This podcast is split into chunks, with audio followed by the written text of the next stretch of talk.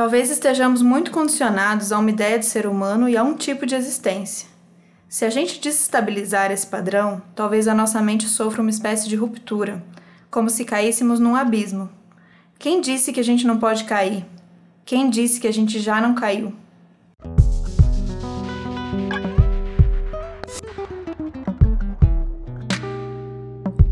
Vocês estão ouvindo Outras Mamas com Bárbara Miranda e Thaís Goldcorn.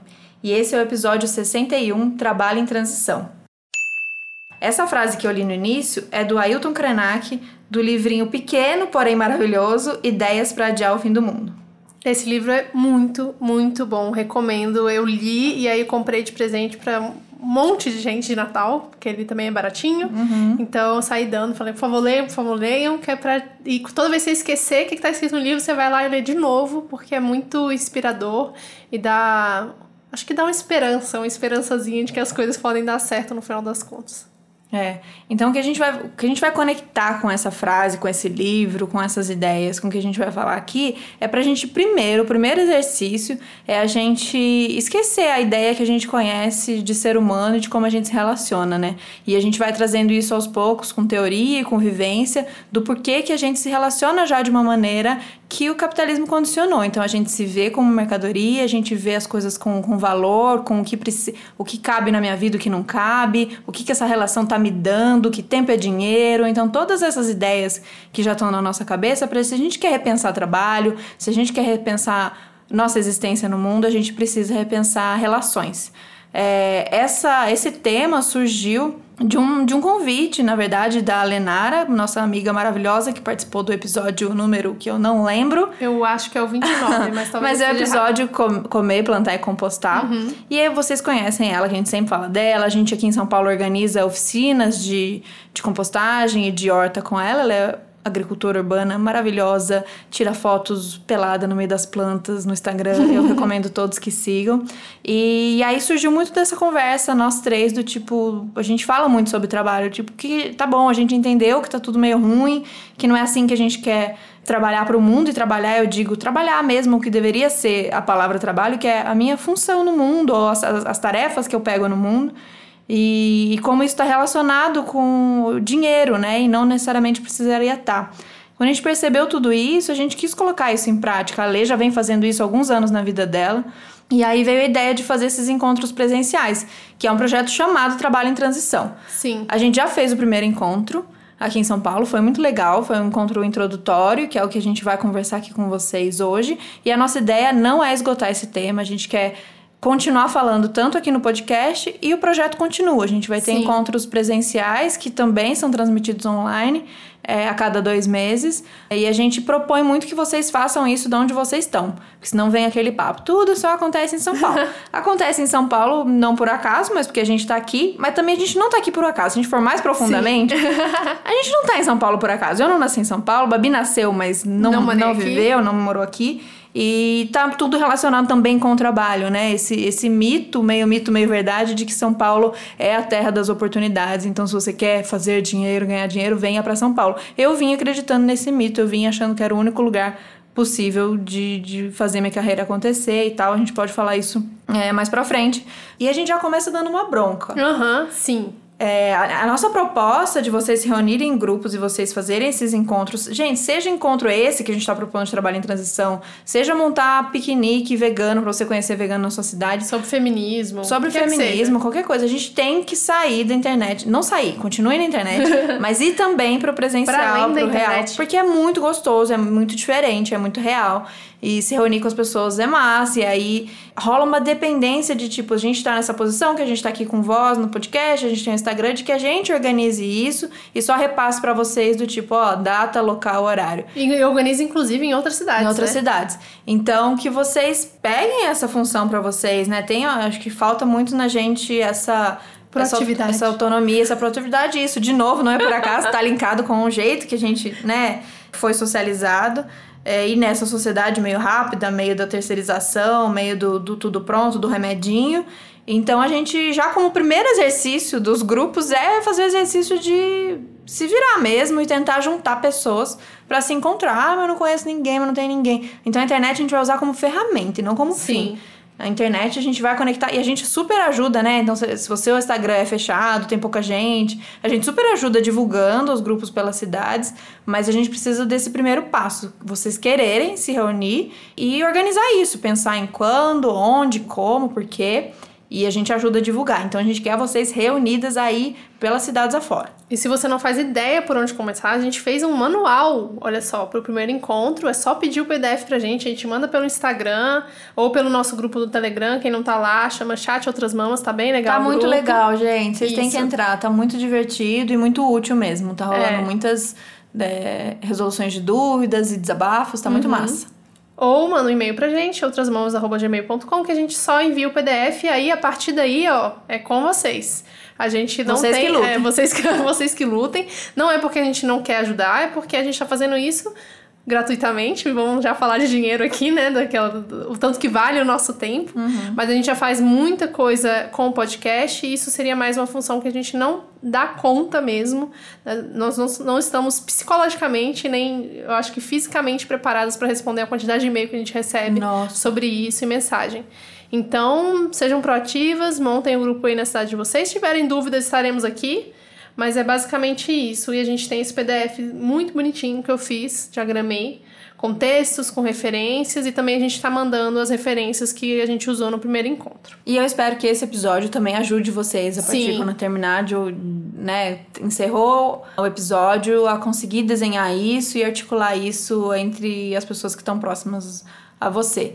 E se você não quer fazer esse trampo, se você não quer fazer isso, que você leve isso para sua vida, assim. Então absorva isso sobre o trabalho. Se você já tem essa crise com o trabalho, essas dúvidas, essas questões, você vá amanhã que seja trabalhar e que você já enxergue trabalho e a sua função no mundo de uma maneira diferente.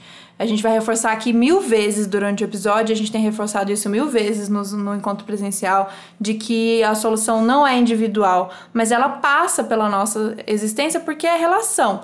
Então, se a gente quer ver um outro, um outro mundo, se a gente acredita numa outra forma de organização, a gente precisa exercitar ela hoje, nesse sistema cagado, nesse sistema Sim. que a gente critica, porque o sistema é a gente, né? O uhum. sistema são as relações, né? Não existe, ah, então eu vou esperar o capitalismo acabar, ou que merda que o capitalismo existe, capitalismo é isso e agora eu vou. Não, gente, a gente pode né? A gente não vai conseguir se livrar dele, mas a gente pode começar a exercitar o pensar diferente, o relacionar diferente. Porque no fundo é isso, né? No fundo são as relações. É, e eu acho que um livro, já vamos começar citando aqui as referências que a gente usou bastante para chegar nesse episódio e nos próximos, que é o Como Ser Anticapitalista no Século XXI, do Eric Wright, que ele é um norte-americano, que ele fala exatamente sobre as práticas que já existem dentro do capitalismo, né, dentro das sociedades capitalistas que as pessoas fazem que já são anticapitalistas. E é muito legal que você vê uma perspectiva também. Tem várias coisas que a gente já faz no dia a dia, e aí a gente como indivíduo e como coletivo, eu e Thaís, que já, já dobram aí o capitalismo, né? Então, a gente já falando aí nos episódios passados, não depender tanto de mercado, né? Ter mais circuitos curtos, ter relações mais próximas com as pessoas de quem a gente consome alimentos, isso já é ser anticapitalista, né? Mesmo estando dentro do capitalismo. Mas aí como é que a gente faz isso com relação ao nosso trabalho, que é literalmente a nossa a força motriz da nossa sociedade atualmente? A primeira exercício que a gente propôs no grupo e a gente vai propor aqui para vocês é você refletir o que é o que é trabalho para você, né? O que é o seu trabalho e tentar botar isso bem claro na sua cabeça dessa divisão do que você é do que você está e do que você faz. O, o sistema faz a gente acreditar que é tudo é uma grande mesma coisa, assim. Sim. Então, qualquer rolê em grupo, tudo, ou preencher uma ficha do tipo seu nome, idade, o que você faz.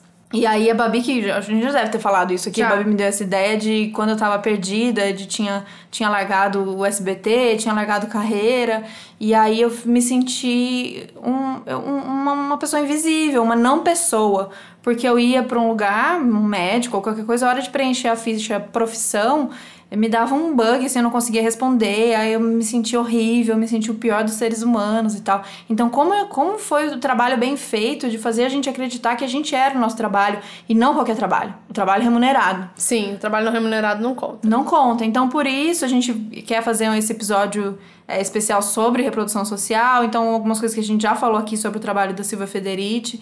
E isso é um dos trabalhos invisíveis, não remunerados, que a gente não considera dentro desse grande sistema que é o capitalismo, porque não funciona. Na real, precisa existir o trabalho invisível, Sim. mas ele tem que não parecer trabalho. Exatamente. Tem que parecer outras coisas. Amor, de repente, amor de mãe, é, qualquer outra coisa que não seja trabalho. Porque trabalho é aquele que você faz, que você troca a sua força de trabalho pela remuneração. É isso é que faz o sistema girar e é isso que faz o sistema funcionar para quem? Para os capitalistas. Então eu vou lá, dou todo o meu. tudo que eu tenho, porque né, são muitas horas por dia, ocupa a nossa mente, ocupa as nossas relações, ocupa nossas horas, nosso corpo, e aí eu dou para aquele capitalista, para aquele patrão a minha força de trabalho, e ele em troca, ele me dá assim 0,00006% do que aquele meu trabalho gerou, né? Então, se esse trabalho é o trabalho que funciona, todo o resto que a gente faz não, não, não serve de nada, né? Então a gente pensa, ah, eu trabalho com, sei lá, sou bancária, mas eu, né, meu hobby, nas horas vagas, eu gosto de cantar, ou eu montei uma horta lá no meu bairro e eu faço isso, mas isso é menor, né? Isso, é, Uhum. isso também é trabalho, sabe? Isso é um puta tanto, trabalho, né? isso é trabalho pra sociedade, isso é um trabalho pro mundo, isso é um trabalho pra você, isso é trabalho pros seus, isso é trabalho pro, pros outros. Então, pra gente também fazer esse exercício de entender o que você faz, várias coisas. O que você faz? Eu gostei do exemplo que a Lê deu, que é tipo, eu cato cocô de cachorro, meu- de gato. Profissionalmente, todos os dias. É. Porque isso é um trampo, isso é trabalho. E a gente sabe que depois que a gente exerce o tal das 8 horas de trabalho, seja 6, 8, 10, 12, 14, a gente chega em casa e a gente tem todo um outro trabalho, que é trabalho. E é preciso ser dito que isso é trabalho, porque é trabalho. É, qualquer tarefa que você faz é trabalho, né? Varrer a casa, lavar a louça, tudo isso vai ser contado como trabalho porque é aquela ação que você está fazendo com o objetivo final de chegar ali no, no espaço que você quer. E não só o que é remunerado, né? Então a gente tem essa ideia de que a gente está recebendo muito bem pelo nosso trabalho, já que a gente é re- remunerado ou não, não está recebendo muito bem, mas é o que a Thais falou: o empregador ele vai pagar o mínimo que ele conseguir te pagar. Ele não vai te pagar o tanto que você merece nunca, porque ele tem que obter o máximo de lucro possível sempre, né? Essa, essa é a lógica do capitalismo, essa é a lógica do capital e a lógica dos capitalistas. Então a gente recebe, muita gente recebe muito bem, mas a maioria das pessoas recebe minimamente o que deveria receber por essas 6, 8, 10, 12 horas de trabalho, trabalho remunerado, e sobra muito pouco tempo para a gente exercer outras funções no mundo. E essas funções que a gente exerce no mundo também são trabalho. E tem uma, eu sinto que é, tem rolado uma, uma viagem, assim, um grande mito dessa galera que, essa geração nova, uma galera privilegiada que é meio, meio frila, autônoma, que acredita que não tá nesse mesmo lugar do proletariado, do trabalhador assalariado. Chefe Não, de você mesmo. É, comigo é diferente. Eu não, eu não tô nessa, né? Eu sou dona dos meus horários, eu me organizo aqui. Não, gente. A gente também precisa vender a nossa força de trabalho pra gente minimamente viver e pagar nossas contas do mesmo jeito. Talvez a- é, as relações sejam mais, aparentemente, mais livres. Né? Mas a gente tá no mesmo barco. Se você não é dono da propriedade, se você não é dono do capital, você é classe trabalhadora. E mesmo se você estiver desempregado, por exemplo. Porque você ali é a, é a parte que precisa estar desempregada nesse sistema para que justamente quem está empregado é, valorize o seu trabalho e sinta medo, que é o, o exército de reserva. Então, a, a- quem está trabalhando sempre tem aquela, aquele jogo, né? Gente, eu ouvi isso tanto no SBT e eu tenho certeza que quem já trabalhou já ouviu isso. Do tipo, tá infeliz? Vai embora porque tem quem queira o seu trabalho. Tem uma fila de gente que daria um braço para ter o trabalho que você tem. Sim. E como, Então- como freela, isso acontece igualzinho, Também. né? É uma concorrência, é, eu que sou freela, sempre fui, é uma concorrência louca, assim. Eu tô sempre na tensão de tipo, será que eu tô cobrando demais? Porque se eu cobrar demais, eu não vou conseguir esse trabalho. E aí, se eu cobro de menos, talvez eu não esteja me valorizando como profissional. E ele vai falar, não, essa pessoa não faz as coisas tão bem porque, um, que é mulher, dois, que tá cobrando muito baixo. Então, você tá sempre nessa, nesse limiar de, tipo, ceder muito do meu tempo pro cliente ficar feliz com o meu trabalho E receber muito pouco ao mesmo tempo, né? Eu deveria receber mais. E viver nesse medo, nesse, né? É, nesse limite Porque aí se eterno. você não, se você manda um orçamento, uma proposta e você não pega esse job, Uhum. você, o que, que você pensa na hora? Você, né? Questões É, individuais. Eu não sou boa o Eu eu cobrei demais, eu cobrei de menos, eu não, não isso, né? A gente volta pro individual, porque é isso, é essa sensação que quer causar. E provavelmente esse, a pessoa que tá contratando vai dizer que conseguiu. Tem gente que gosta de esfregar ainda. É. Conseguiu alguém que ia fazer mais rápido no, no melhor preço. Sempre, sempre tem. Ainda mais designer, gente. Sempre tem alguém que vai fazer mais barato, mais rápido. O sobrinho. O sobrinho, o sobrinho, entendeu? E eu- hoje em dia eu fico vendo assim, né? O meu trabalho tá cada vez mais mecanizado. Ele, querendo ou não, né? O trabalho de design tá cada vez mais mecanizado. Você tem o Canva aí pra fazer arte pra rede social. Eu passei outro dia, foi no metrô, eu tava conversando com. Ah, tava conversando com uma amiga que tava aqui, a gente tava indo passear. Aí, a gente saindo do metrô, tem uma propaganda da sala online com a Ivete Sangalo. É o layout, layout do Instagram. Sabe como você faz pra pegar o layout do Instagram? Tipo assim, a, a, a fonte do texto, tipo, dos stories, sabe? Sim. Tem tudo gratuito na internet. Meu pra que que Deus. você vai comprar um, com- é, contratar um designer ou um publicitário, uma agência, pra fazer um serviço que tem automático na internet? Pois é, não tinha pensado. Então, nisso. até esse trabalho tá sendo né, um trabalho que, teoricamente, quando eu fiz faculdade, design era a profissão do futuro.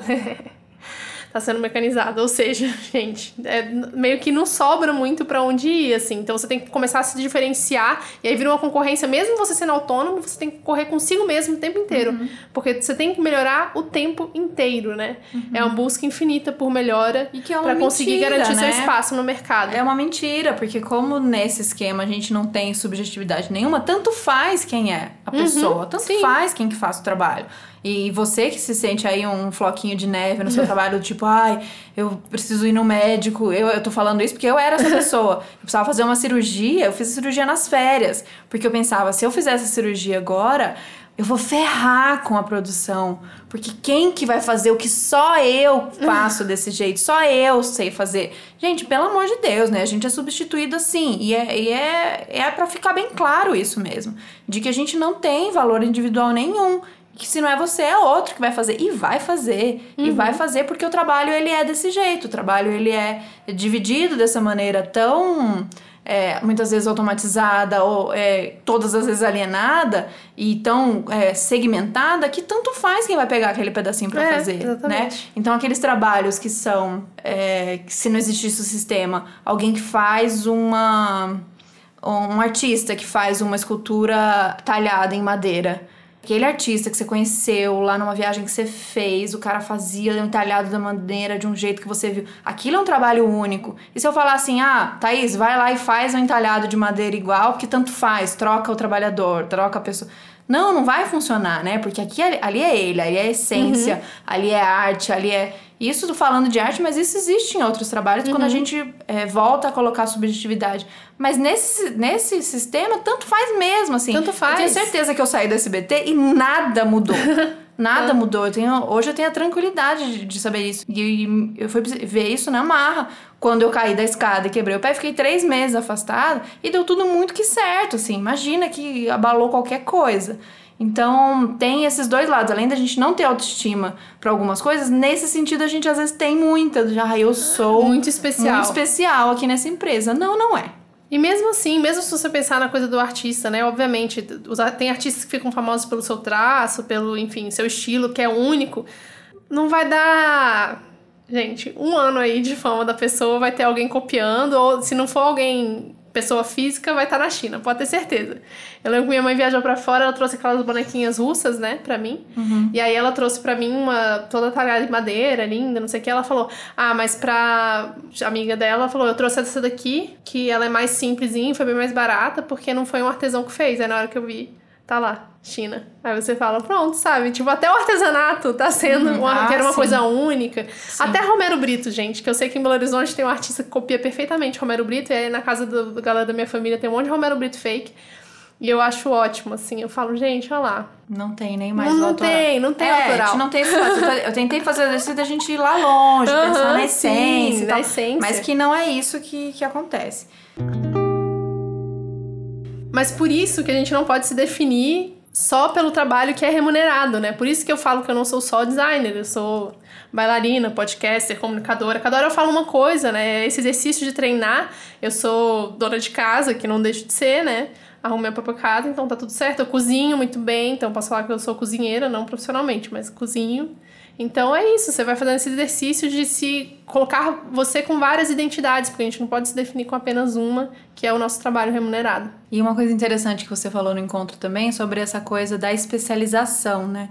Ao mesmo tempo que o mercado exige essa coisa do multitarefas, Sim. mas tem esse lado de exigir uma cada vez uma especialização mais especializada. É. E isso, se você tira é, essa pessoa do, desse contexto mega especializado, pro pensando em tarefa pro mundo mesmo, ela não sabe fazer nada. Ela não serve de nada. Então a gente deu exemplo. Se você é, chega no seu trabalho, você ah, você é advogada, beleza? Então você pode advogar depois que você, vamos supor que você quis quebrar com empresa, com ser funcionária. Ah, eu posso advogar para lutar pela, por mulheres em situação de violência, eu posso. Não, mas é que lá no meu trabalho, eu fazia um trabalho que era o do contrato, do, do contratinho, do apoio, do carimbo, do não sei o quê.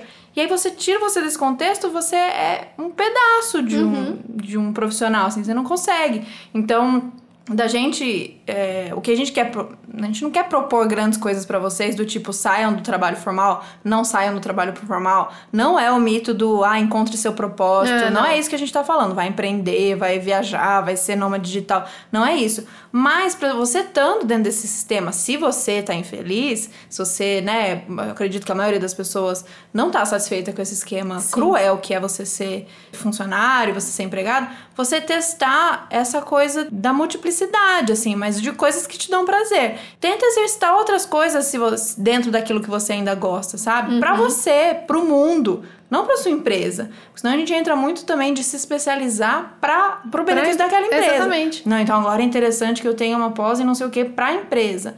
É, eu entendo as ambições de carreira, eu entendo que a gente pensar que dentro daquele sistema, se a gente for alcançando mais coisas e sendo promovido, esse retorno financeiro, ou até para algumas pessoas, essa delícia do, do, do prazer de ser, do, do poder, né, de ser chefe e tal, pode significar alguma coisa, mas lembra da sua tarefa no mundo, do- das coisinhas que você pode fazer para se te tirarem. Explodiu, explodiu os escritórios, o que, que você vai fazer para a humanidade? O que, Sim. você vai ajudar a construir no mundo? Ou se seu, se seu serviço for totalmente mecanizado, né? Que é o que tá acontecendo. Quer dizer, que acontece desde sempre, que vem desde sempre acontecendo, que é essa mecanização do serviço, essa robotização dos serviços, de coisas muito específicas, que aí vai formando esse exército de reserva que a Thaís citou antes, que as pessoas vão sendo demitidas e não tem nem como. não sabem nem por onde começar a tentar entrar no mercado de trabalho ou arrumar um novo trabalho porque elas só fizeram a mesma função ou se especializaram demais. Ai, Babi, mas tá sendo muito cruel, porque o liberalismo, o neoliberalismo já deu uma solução muito boa, que é pega, todo mundo pode ser Uber. Ah, é Pode- verdade, você com pode se virar, certeza. entendeu? Você faz seus horários. Com certeza. Você- Mas aí é, esse é outro episódio, tá? Isso a gente vai falar de, u- Vamos de falar, uberização do uberização. trabalho, vai ser outro episódio. Pois é, então a gente tá falando, a gente quer, pelo amor de Deus, pra gente não cair nessa, nosso discurso não cair nesse do tipo, ai, tá infeliz com o mercado, então não tem a profissão que você queria, cria a sua própria profissão, Vira cria o seu mercado. Não é esse discurso. Pensando num- numa maneira de da gente diluir essas relações e a gente mudar a maneira que a gente vê relação, que a gente vê trabalho. Então, se você é, tá insatisfeito, mas você não consegue sair, e a gente entende totalmente né, o mito do larga tudo não é possível para todo mundo, Não. não, é realidade para todo mundo, é para você diluir isso e você é, mudar a forma como você vê trabalho mesmo e função no mundo. A Lê fala uma coisa muito legal dessa coisa de se a abelha tem uma função lá e ela sabe muito bem o que é a função dela na colmeia, ela executa, ela vai executa porque é a função dela ali. Só que pra gente, né, com toda a nossa história, nossa complexidade, nosso polegar opositor, a gente ficou meio confuso de qual é a nossa função no mundo, né? E Até talvez porque a gente criaram um monte de função nada a ver um monte também. de função, nada a ver. Mas talvez a gente não precise entrar naquela de eu preciso descobrir qual é a minha função O meu no mundo. A sua propósito. função no mundo são coisas que você faz e que naquele momento faz sentido para você. Então, seja cozinhar, seja você tem um hobby que você foi fazer marcenaria e você achou massa fazer marcenaria. Então, quando você tá realizando essa tarefa, ou seja uma tarefa chata que você até acha chata, mas quando resolve você fala, ufa, do tipo, Sim. passei com o cachorro, lavei Passei uma louça. Roupa. Tipo, tarefa cumprida, check, sabe essa sensação? Essas são as nossas funções, né? Uhum. Essas são as nossas funções. Função e sempre com função e relação. Então, ah, um momento que eu me senti muito útil para a humanidade, assim. Pode ser coisa pequena, então o um momento que a gente se reúne aqui pelo Outras Mamas, quando a gente faz uhum. as nossas conversas e que vai um monte de mulher e que a gente fala e a gente ouve, e a gente troca. Nesse momento, dentro de mim tá preenchido do tipo, é isso, é isso que, que eu tenho que para fazer neste momento agora. A gente quer muito tipo, ah, eu quero encontrar a minha missão, eu vou lá para a Índia para descobrir a minha missão, a minha missão é ser, é, sei lá, aromaterapeuta e é isso, só, ponto, descobrir. Não é esse tipo de coisa Não. que a gente tá falando, a gente tá falando de função no momento que tem que ser feita. É, e você exatamente. sente que você cumpriu. É e você isso. falou do checklist, eu, eu, eu, amo fazer checklist, né? Tipo, essas listas que você vai colocando o que você já fez e coisas necessárias do dia. E, gente, quando eu faço, eu faço até assim, ó, tipo, acordar, beber água, tipo assim, coisas básicas, porque a sensação de ter feito essas coisas básicas me dá uma sensação de satisfação muito maior comigo mesmo, uhum. sabe? De tipo, ai, nem que seja ficar cinco minutos na varanda tomando sol, sabe? Uhum. De tipo, é isso, eu fiz o que eu tinha que fazer para eu estar bem e funcionar o resto do dia todo. Isso já, é um, isso já é um trabalho, né? Isso já é uma função que a gente se atribui e tá fazendo. A gente não leva em consideração isso, sabe? Esses pequenos momentos, assim. Uhum. Muitos momentos, por exemplo, de até de ficar com a família, conversar, estar tá com os filhos, Pô, com os é tarefa, amigos. Isso é, tarefa. super tarefa. É. A tarefa pode ser na hora prazerosa ou não, mas é. ela é tarefa. Exatamente. E ver a família, gente, vocês sabem que isso é, é definitivamente isso é uma tarefa. Não precisa ser. Eu acho engraçado que a gente mecaniza a parte dos animais, né? Então você tem as abelhas operárias, ah, que elas fazem toda a função certinha, todo dia a mesma coisa, e a gente quer aplicar do mesmo, do mesma forma pra gente, só que a gente não vê essas tarefas diárias pequenas como tarefa né, como trabalho, como a gente põe para os animais, para os outros animais, para os animais não humanos. Uhum. Então acho que a gente pode ver dessa forma, assim. Quase todos os trabalhos das abelhas são simples, mas toda abelha sabe que até um trabalho simples, quando bem feito, é importante. E vão gostar de saber que nenhuma abelha jamais tirou um dia de folga em 27 milhões de anos. Uh! Vocês vão nos matar de tanto trabalhar? Vamos tentar!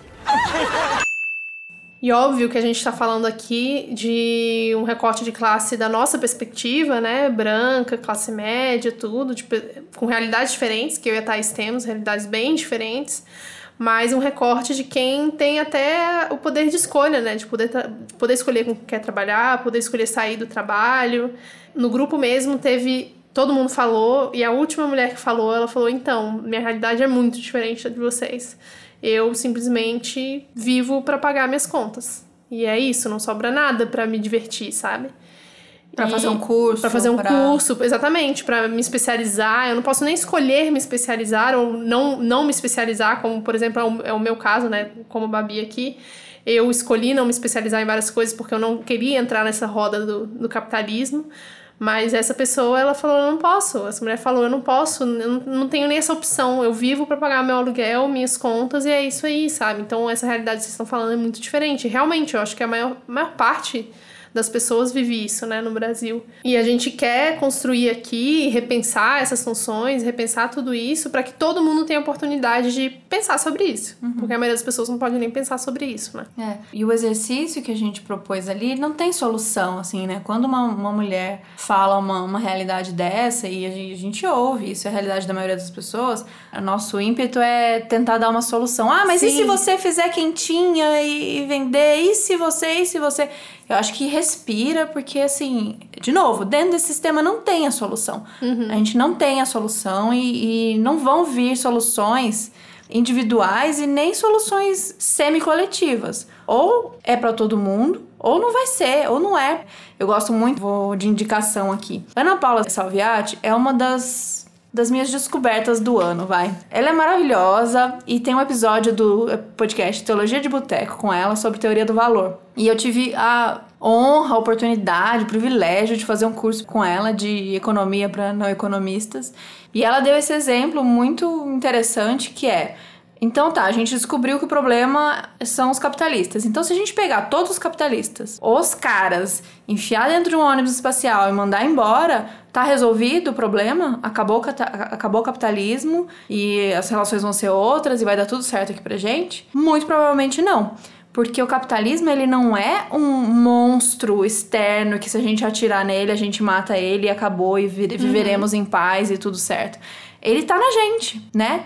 O capitalismo está na gente, está nas nossas relações, está do jeito que a gente enxerga as coisas. Então, não adianta a gente combater dessa maneira, né, como uma coisa externa, se a gente não muda na gente, nas nossas relações. Então, para essa questão do tipo, ah, eu não tenho, eu não tô nesse lugar de que eu posso é, largar o trabalho, eu posso fazer uma outra coisa, eu não consigo nem pagar minhas contas, eu não consigo co comer do jeito que eu queria comer, eu não consigo investir numa, num curso, tal, tal, tal. Não tem uma solução que eu vou falar assim, ah, então toma essa aqui, toma essa resposta, toma esse remedinho, né? Que é, como... é se tiver uma solução vai ser individual, vai ser para aquela pessoa apenas. Tipo Luciano Huck, é. Lata Velha, coisa, esse, esse tipo de coisa. Não estamos falando disso, mas a gente fazer esse exercício da mentalidade, de como a gente acredita. Então, a gente ainda vê, a gente pode falar, não, eu sou super anticapitalista, eu sou de esquerda, eu sou, eu sou não acredito nesse esquema, mas a gente aplica isso nas nossas relações? Como você enxerga as pessoas? Como você Sim. enxerga o seu trabalho? Como você enxerga no, no dia a dia mesmo, né? As pessoas você consome. Te servindo. Exatamente. Então, e, e aí, para relações de amizade mesmo. Ela deu um exemplo daquela coisa a gente falar, ai, essa amizade não tá me servindo porque eu fiz aqui um prós e contras e ela tá me dando, é, né, me dá menos do que, sei lá, sabe assim, essa amizade não é útil para mim, alguma coisa nesse sentido.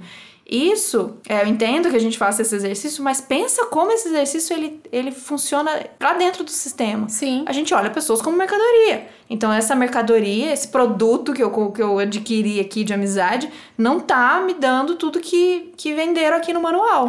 Então, eu descarto. relacionamentos, é, então, relacionamentos amorosos também, né? Exatamente. Então, se a gente ainda enxerga a gente mesmo como mercadoria, e gente, ela falou um negócio que eu nunca tinha parado pra pensar, mercado de trabalho. Por que chama mercado de trabalho? Porque nós somos as mercadorias, sabe? E se a gente fizer esse exercício da gente mudar a forma que a gente se relaciona e que a gente vê isso para quando acontecer a revolução, a gente conseguir enfiar todos os capitalistas no ônibus espacial e mandar embora, a gente vai saber é, se relacionar, a gente vai saber uma outra forma de existência que volta lá a frase do Krenak a gente acha que essa é a única forma possível de existência. Sim. E a única forma possível de se relacionar. E eu, de, de verdade, de coração, espero que não seja, porque é pra gente fazer a reflexão aí, ah, legal, eu sou de esquerda, eu sou anticapitalista, mas você já parou para pensar de como você enxerga pessoas, como você enxerga trabalho, como você enxerga função? A gente tá muito viciado ainda. Porque é, o sistema, ele é totalizante, ele é estrutural. Então, eu não tô dizendo que a gente vai conseguir fácil virar essa chave e agora eu me relaciono de outra maneira com as pessoas, eu não sou mais uma mercadoria. Mas Sim. É um exercício, a gente exercitar como a gente vai viver nessa sociedade que não é mais pautada pelo capital e não é mais pautada pela mercadoria. E isso a gente tem que começar agora. Por mais, exatamente como a Thaisa falou, eu vou reiterar aqui, que você não consiga modificar o estado, né? Como que você trabalha, com quem você se relaciona no, no momento do seu trabalho, ali, seus chefes ou funcionários. É possível você mudar essas relações a partir do ponto que você está sem precisar sair delas, né? Uhum. Sem, sem precisar se, se distanciar. E aí, obviamente, né? Sem contar relacionamentos extremamente abusivos, que existem bastante. Tipo, vamos tentar construir a partir do momento, a partir da onde a gente tá. Eu vejo muito isso dentro, é, mesmo dentro dessa nossa galera, como a gente coloca função e benefícios dentro das relações, assim, Sim. humanas, assim. Eu não tô dizendo para você se relacionar com quem não te faz bem, não é não. isso mesmo, muito pelo contrário.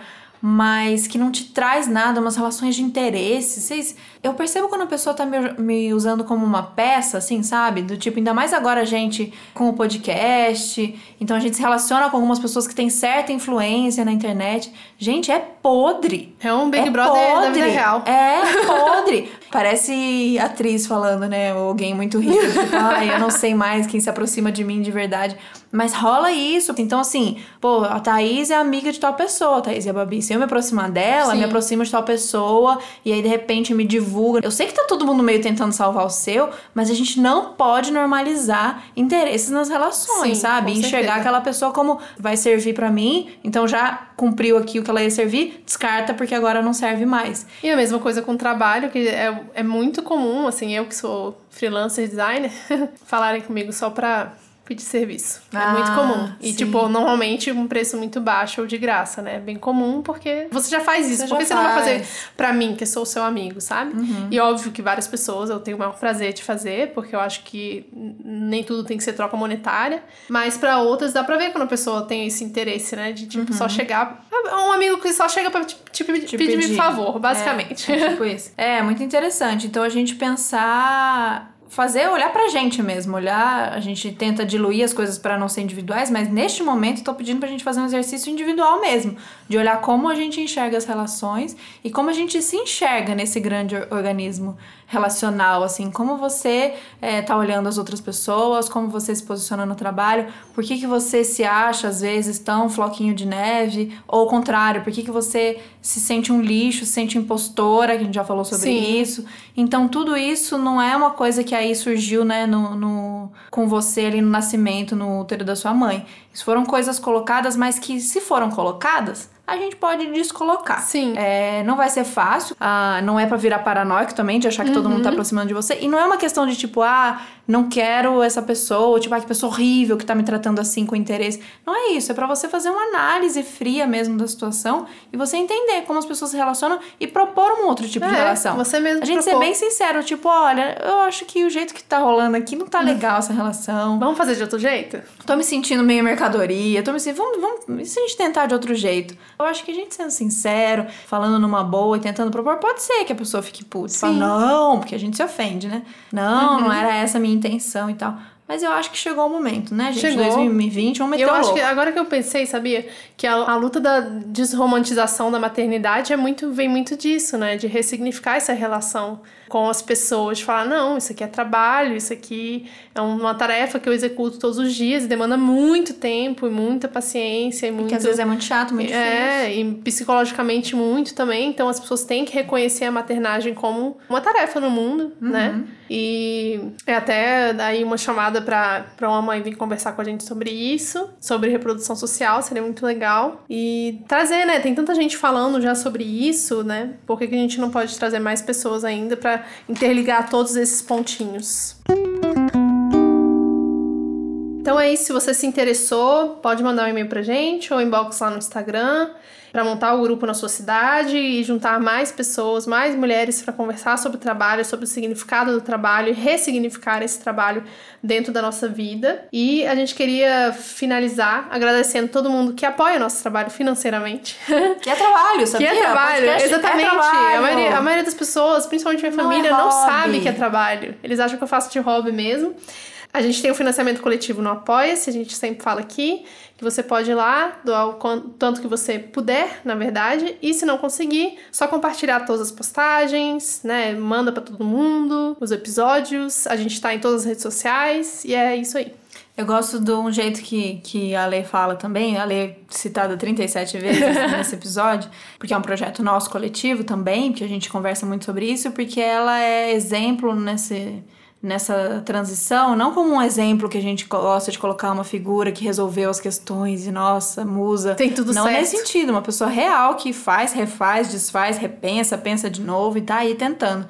Uma coisa muito legal que ela fala, então dentro desse sistema que funciona com trocas, que funciona com na base da grana mesmo, do dinheiro, a gente tá dentro dele e a gente não vai conseguir fugir. Mas quem que a gente apoia quando a gente coloca o nosso dinheiro? Sim. Quem que a gente fala, ah, é esse o trabalho que eu quero ver continuando? É o Itaú? É o o de Bradesco? É o? Pão de Açúcar? Quem que é? É, A gente entende, né, de novo, não na questão de culpa, tipo, não, nunca mais pise num Pão de Açúcar. Meu, precisou entrar. Não é nesse lugar de uma ação é, individual e pontual. Não é disso que a gente tá falando. Mas pensa que toda vez que a gente pega o nosso precioso dinheirinho, que já é essa, essa fatia tão minúscula do bolo que a gente é recebe, suado. Aí você pega essa mini fatia do bolo, onde você apoia pra construir outros bolos, assim, né? Onde Sim. você coloca esse apoio? Então, por isso que a gente, desde o início, a gente é, criou o nosso financiamento coletivo, a gente acredita muito nesse modelo. Inclusive, a gente apoia outros eh, Sim. criadores de conteúdo, porque a gente realmente acredita de que isso é um trabalho. O que a Ju faz no Comida Saudável pra Todos é um trabalho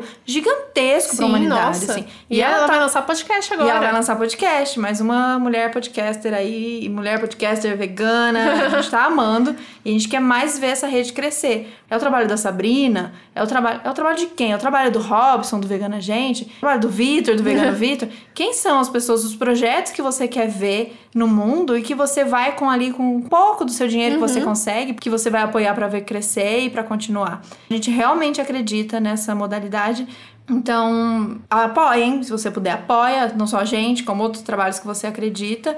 E é isso. Conseguiu por um momento da sua vida, depois não conseguiu. Tudo ou bem. agora você não consegue, É. mas depois você vai conseguir. É, de alguma maneira é a, a moeda de dizer acredito nesse trabalho Sim. e é esse projeto que eu quero ver no mundo. A gente tá muito apaixonado por esse projeto, Sim. eu não vejo a hora de ter o próximo encontro, mas que a gente não espere o próximo encontro, que a gente continue falando sobre isso em todos os momentos. E vocês, de tarefa, vocês escutem o Teologia de, de Boteco com a Ana Paula Salviati. É, o Eu acho que 142, eu chama, acho. chama Teoria do Valor? É, Teoria o, do é Valor. O Homem Mercadoria. É, Teoria do Valor e o Homem Mercadoria. Gente, assim, vocês vão se apaixonar por ela num nível. Eu vou, eu vou postar a fotinho depois no Stories, que é eu no curso. Sabe aquela carinha, tipo assim, namore com alguém, namore Que alguém te olha? É, eu olhando pra Ana Paula, completamente apaixonada. E eu sempre fico feliz quando eu conheço mais uma mulher que eu falo, meu Deus, que pessoa foda. E é isso, entra pra lista de mulheres que admiramos profundamente nesse podcast. E se você tem mais alguma ideia, algum, alguma sugestão aí pra essa pauta, pode mandar, porque ainda vão rolar mais vários episódios sobre isso durante o ano. A gente já tá programando. E é isso. É isso. Até a próxima. Valeu, gente! Valeu, tchau, tchau.